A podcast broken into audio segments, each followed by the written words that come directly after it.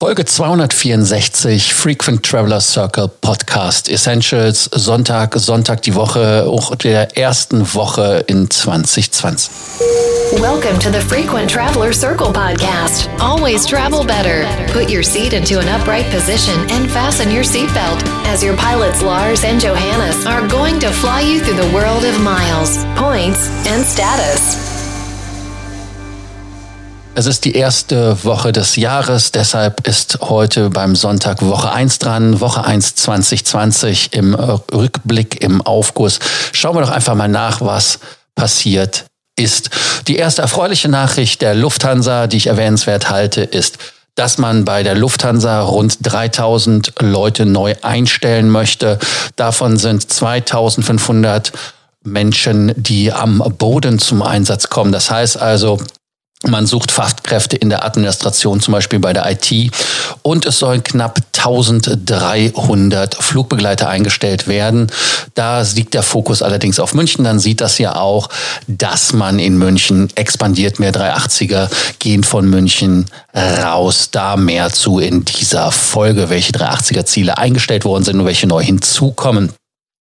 Dann bei der Cityline gibt es 40 weitere Piloten, die gesucht werden.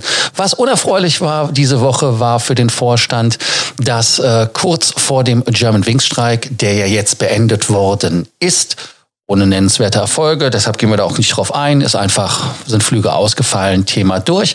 Gibt es eine Befragung von Flugbegleitern und die werfen ein schlechtes Licht auf die Führung, was ja nicht schlimm wäre, weil wir mit der Führung relativ wenig zu tun haben, außer an den Folgen zu mäkeln, die die Führung uns auferlegt. Das Produkt ist einfach schlecht und man sagt, es hätte massive Schwächen. Und da ist es natürlich unangenehm. Es haben 60 Prozent der Kabinenmitarbeiter mitgemacht und die Zusammenarbeit mit dem direkten Vorgesetzten geht ganz gut. Aber in der Bewertung des Konzernvorstands, dem CEO Carsten Spohr, sieht es etwas, ja, schlecht aus. Und man sagt einfach, es gibt da keinen ehrlichen Umgang mit den Flugbegleitern. Und äh, 50 Prozent der Befragten monieren, dass die oberste Heeresleitung, also der Vorstand der Lufthansa, zu wenig sichtbar sei und zu wenig präsent, also ansprechbar. Und ähm, ja, man sei auch nicht ausreichend geeignet, um guten Service für die Kunden sicherzustellen. Reparaturen würden auf die lange Bank geschoben und natürlich auch solche Sachen wie ähm, Spiegel, die provisorisch an die Wand geklebt wurden oder kein warmes Wasser oder die Toiletten funktionieren nicht. Aber auch, dass die Flugzeuge zu schmutzig sein, selbst für das Personal. Auch sei die Kabine viel zu eng, besonders in dem A320 Neo. Es fehlt ein Stauraum, was wiederum zu Aggressionen bei den Reisenden führt und was man natürlich ganz klar bei einer Fünf-Sterne-Airline nicht erwartet. Dann etwas Spannendes an der Seite nochmal als Zahl. Trump kostet die Luft, die Lufthansa 500 100 Millionen, also eine halbe Milliarde Euro. Und das soll der Einfluss sein auf das Lufthansa-Papier. Und man sagt ganz einfach, dass durch diese ganzen Gängelungen des Wettbewerbsumfelds, ähm, ja, dass man da halt wirklich ein Problem hat. Hauptsächlich kommt das Ganze natürlich äh, der Ölpreis, weil halt die Politik von Trump da etwas problembehaftet ist. Auch nochmal als spannende Information. Jeder dritte Lufthansa-Flieger ist in der neuen Lackierung unterwegs man streitet zwar noch mit der Lot, ob das verwechselbar ist oder nicht, aber ansonsten sind 360 Flugzeuge von der Lufthansa, Lufthansa Cityline und Lufthansa Cargo ähm, sind äh, dann abgeschlossen in 2025 und dieser neue Look soll dann ja konzernweit sein. Uneinheitlich, das Spiegelei ist weg. Ja, dann wie versprochen die 380er Strecken die ähm, seit dem 1. Januar keine 380er Strecken mehr sind. Das wäre von Frankfurt aus logischerweise nach Neu-Delhi, dann ähm, sind doch Ziel, die ab Sommerflugplan. Man fliegt äh, mit dem 380er wieder, aber die meisten Flugstrecken sind jetzt ab München die Flugstrecken. Also das heißt, es gibt jetzt Flugstrecken München, Hongkong, München, Shanghai, München, San Francisco, München, Boston, aber auch Peking ab Sommerflugplan. Also das ist das Thema.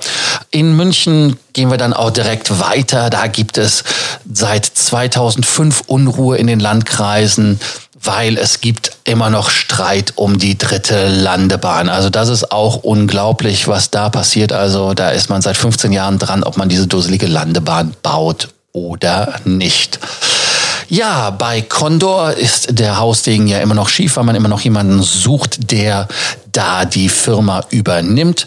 Man hat keinen Partner gefunden. Man hat immer noch den Überbrückungskredit in Höhe von 380 Millionen, der für sechs Monate den Weiterflug garantiert. Aber man möchte sich da von Mitarbeitern trennen. Und zwar sagt man so ungefähr, dass 150 Flugbegleiter von den 2500 ja, redundant wären, also nicht mehr gebraucht würden. Bei Eurowings will man sich von 170 Mitarbeitern in der Verwaltung trennen. Also da will man schauen, das hat etwas damit zu tun, dass man die Langstrecken nicht mehr selber vermarktet und so weiter und so fort. Und äh, da schaut man einfach nach. Die Brüder in Österreich, die haben eine Ticketsteuer bekommen und diese Ticketsteuer ist auf alles 12 Euro. Ja, ähm, da wird jetzt die Krise ausgerufen. Es gibt da auch einen Kommentar, da steht dran, Fliegen wird ein Privileg für die Reichen. Da warne ich jetzt vor, so viel Drama zu machen. Ganz einfach deshalb. Wir haben in Deutschland eine Luftverkehrsabgabe und die richtet sich ja nach der Strecke. 7,38 Euro für innerdeutsche Zubringerflüge.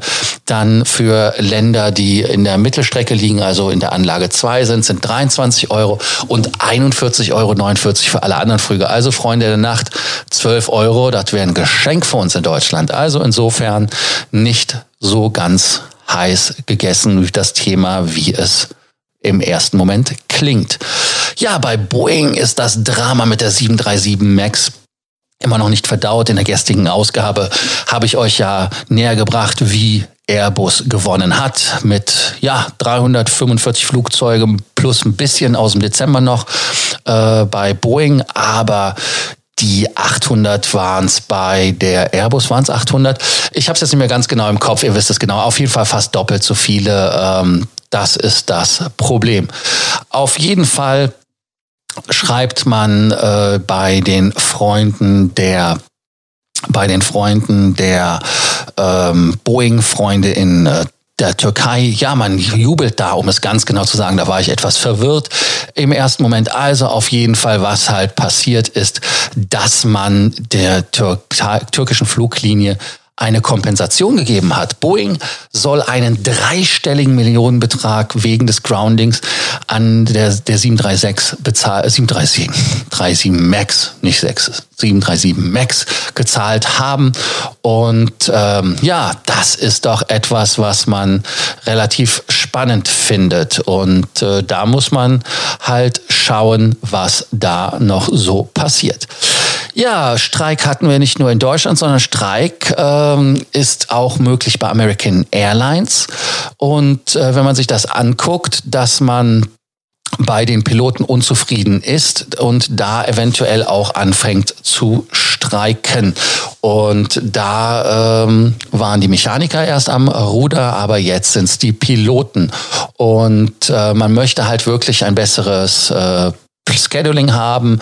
Die Firma soll mehr, ja, wie heißt das so schön, soll mehr zur Rechenschaft gezogen werden können. Man möchte auch äh, eine Stundenbezahlung haben, die in der Industrie weit vorne ist und man möchte auch mehr Benefits und Kompensation haben. Das sind solche Themen, die da bei American Airlines sich anbahnen. Da muss man also das Ganze im Auge behalten. Schauen wir einfach mal. Ja, in Amerika gibt's weiter noch ein Thema. Da ist man etwas ähm, rabiat im Umgang mit dem Gepäck. Das ist mir auch persönlich aufgefallen, dass gerade in den USA oder in Europa, wo halt die Gepäckstücke nicht in den Container geladen werden, diese ja öfter kaputt gehen. Gerade die Moa-Koffer, da ist es ärgerlich, wenn die Rollen abgehen oder auch einfach Dellen kommen. Man kann zwar sagen, das gehört zum Style, ist aber etwas unangenehm, wenn man da in einem Rollstuhl unterwegs ist.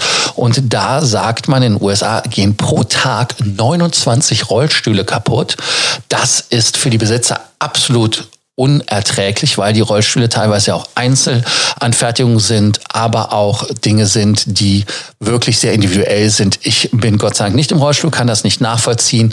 Wer von euch da mitführen kann, und von dem Thema her weiß, weiß, dass da Nachbesserungsbedarf ist bei den Fluggesellschaften, dass man da ganz einfach mal ein bisschen mehr Augenmerk drauf richtet, dass das Eigentum der Passagiere nicht kaputt oder gar verloren geht.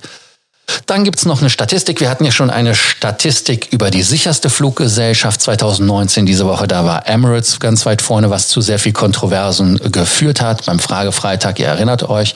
Da ist die Frage pünktlichste Airline. Ja, es gibt da die Thematik pünktlichste Airline. Und äh, wenn man sich das anschaut, gibt es da auch verschiedene, ja, wie will ich es nennen, Anbieter oder ja, es ist Anbieter, oder? Also verschiedene Leute diese Statistiken machen und äh, da kann man einfach mal schauen. Da gibt es in 2020 jetzt schon die erste. Das ist einmal die sogenannte On-Time-Performance der Fluggesellschaften. Das wurde von der Firma, ja, die nennt sich ähm, ein Data Analyst Firma Cirium und die hat diese On-Time-Performance rausgelassen und sagte, dass der russische National- oder Flaggencarrier der pünktlichste sei Aeroflot. Und äh, dann kam OAG aus England, glaube ich, sind die. Und die sagten, nee, das ist Garuda, Indonesia. Das ist die pünktlichste Fluggesellschaft der Welt. Das ist natürlich absolut zum Mäusemelken, wenn man da dieselbe ja, man soll denken, wenn man dieselben Daten hat, dass man auf dieselbe äh, Antwort kommt. Aber hier ist das nicht so. Was ist das Problem? Äh, man, man hat die Daten in einem ehrlichen äh, und wahrscheinlich ehrlichen, äh, aber auch ähnlichen ähm, Methode gesourced und äh, sich angeguckt und man hat bei Cirium 100.000 Flüge pro Tag sich angeguckt und OAG schaut sich die 57,5 Millionen Flugdaten an, wo man das ganze Jahr 2019 sich anschaut. Das heißt also, man hat ein bisschen verschiedene Kategorien und so weiter und so fort. Und äh, da kommt es wohl zu kleinen Verwerfungen. Und dann das nächste ist natürlich, dass man bei Flughäfen die wie Minsk oder ja halt kleinere Flughäfen, die haben auch nicht so eine Verschädungsanfälligkeit wie große Flughäfen, aber auch kleine Fluggesellschaften haben nicht so ein große Flugverspätungspotenziale wie Fluggesellschaften mit einem komplexen Netzwerk. Deshalb muss man da halt schauen. Also man sagt da, dass die größte ähm, Mainline Airline der Welt, das wäre Aeroflot, dann käme All Nippon Airways, also 86,68 also zu 86,26 und dann mit 85 Prozent kommt auch schon Delta. Dann mit der weltweiten mit dem weltweiten Netzwerk wäre LATAM, das wäre die 8667 und der Most on Time, und das ist jetzt meiner Meinung nach spannend, Low-Cost Carrier ist Starflyer. Starflyer das ist eine Fluggesellschaft, die mir absolut gar nichts sagt.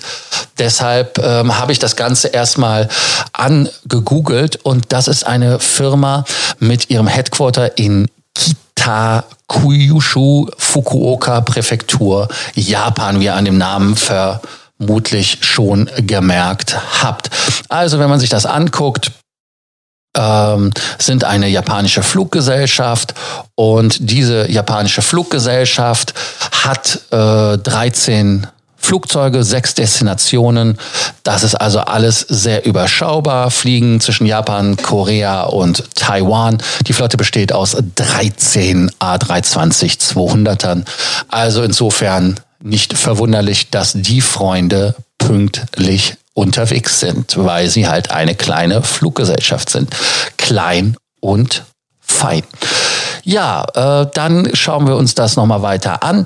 Da gibt es dann die Flughäfen, die noch most on time sind, das wäre Moskau, Sheremetyevo, Taiwan mit dem Flughafen Kürze KHH und Koh Samui, etwas verwunderlich.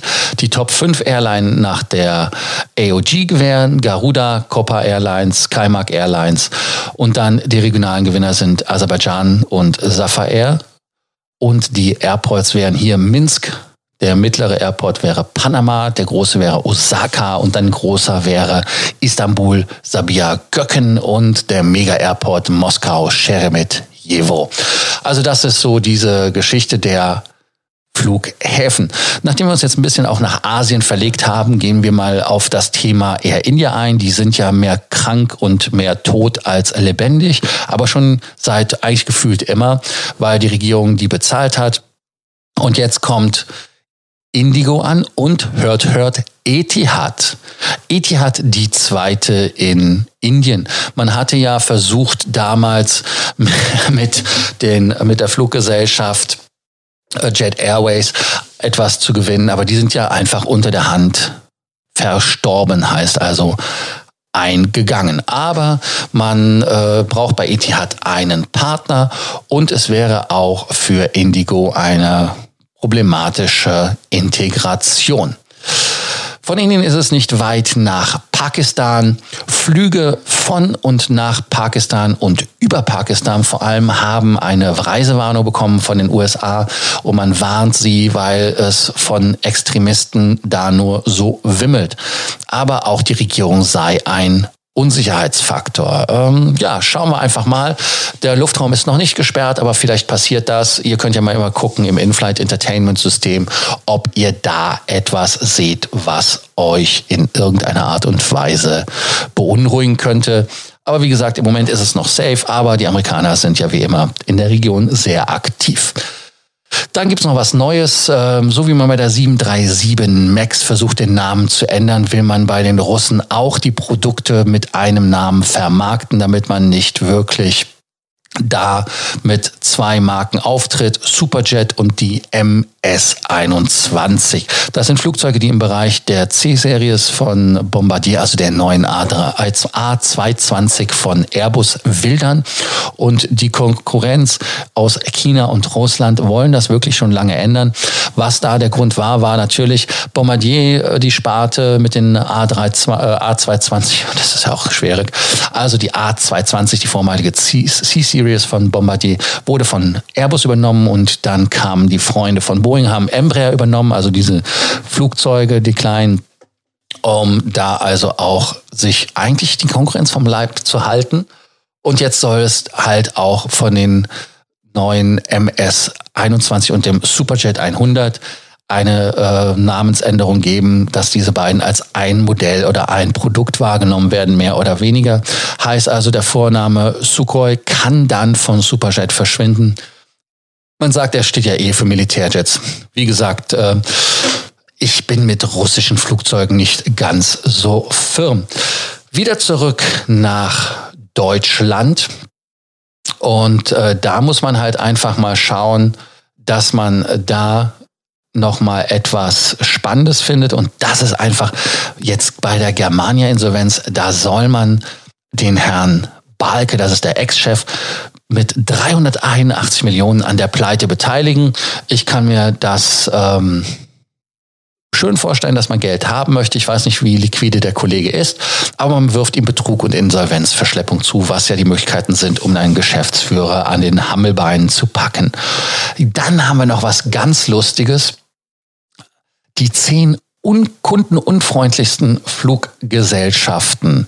Ähm, an Platz 10 ist Adria Airways. Dann kommt Aerolinas Argentinas, Transavia, Laudamotion von Ryanair. Dann haben wir Norwegian. Ryanair ist nur an Platz 6 von 10.